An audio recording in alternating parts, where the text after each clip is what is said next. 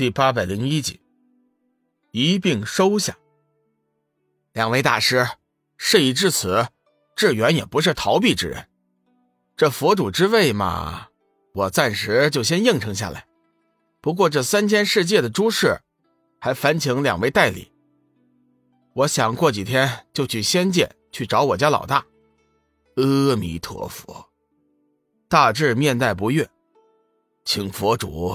注意自己的身份，你如今已贵为佛主，一界之尊，岂可再叫别人老大？再说仙界之行更是不妥。自古以来，各界主就不曾去过他界。志远一听，顿时就不乐意了。大师，你的意思，志远今后就只能留在三千世界了？阿弥陀佛。正是如此，大智应道。志远冷笑一声：“哼，我就不明白了，你是佛主还是我是佛主啊？啊，怎么我做什么事儿都得经过你的同意啊？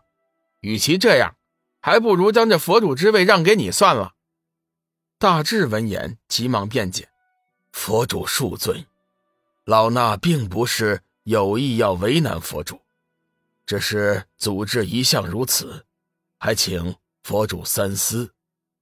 志远冷声道：“我现在冷静的很。别说志远现在才是一个傀儡佛主，就算是做了四界之主，老大还是我的老大。你以为佛主有多了不起啊？同我家老大相比，根本就不在一个档次。我实话告诉你们吧，我家老大的修为，就算是不二法界的界神，也不一定就是他的对手。”大智闻言，面带惊讶，不再言语。云阳见场面尴尬，急忙道：“佛主，请息怒。大长老说的都是一些个组织，本没有什么错。不过法理不外乎人情。如今既然新的佛主即位，有些规矩也实在应该变通一下了。这样吧，佛主，等你完成了加冕仪式。”由老衲亲自送你去仙界，去找龙公子。加冕仪式，志远微微一愣。云阳接着说：“啊，不错，加冕仪式，佛主加冕应该昭告四界，必须隆重举行。”志远急忙道：“不举行加冕仪式可以吗？低调一点不更好吗？”啊，这个不行。”云阳解释道。新佛主即位是我三千世界头等大事，关系到三千世界的威严，我们必须昭告四界，隆重举行加冕仪式。停了一下，大智看了看志远，随后取出一枚金色的戒指，上面雕刻着一个佛家的万字。他将戒指递给志远道：“这是三千世界佛主的信物。”用来对天下佛门弟子法号施令，因上代佛主离奇失踪，故此物一直由老衲保管。如今新佛主即位，老衲也将此宝物交还给佛主，还请佛主收下。志远推脱不过，便手接了金色戒指，戴在了右手中指上。一道金光闪过之后，戒指已经消失。只在志远手指上留下了一个佛家的万字。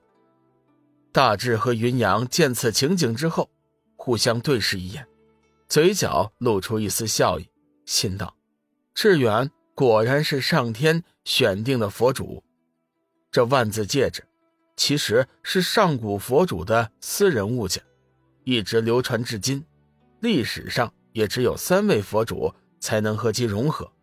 今日。大致将它拿出，是想进一步测试一番志远未来的成就。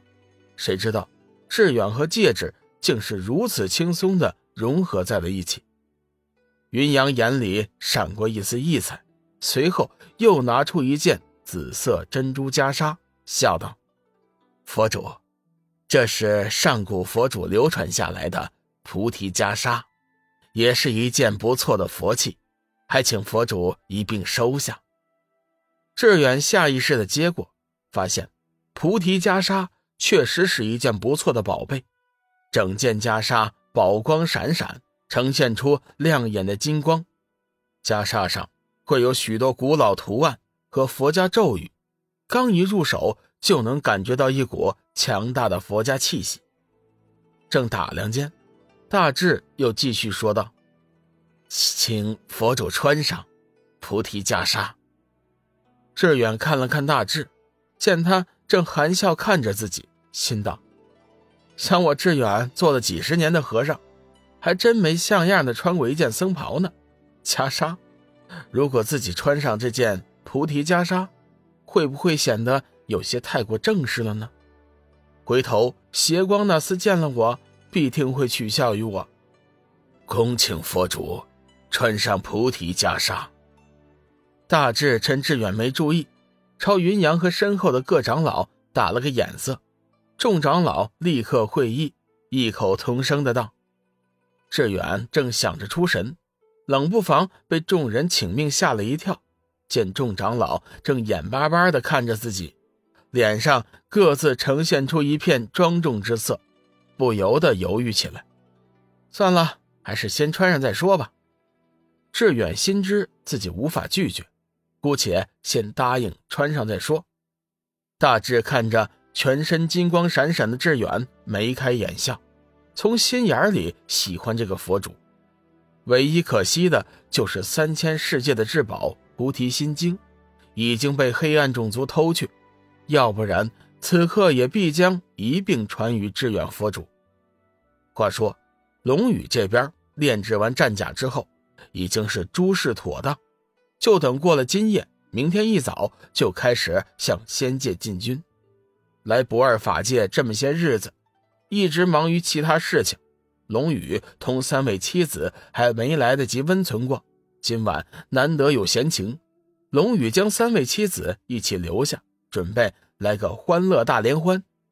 得知龙宇的心思后，三女多少有些娇羞。虽然同是龙宇的妻子，但是三女侍夫的场面还不曾有过。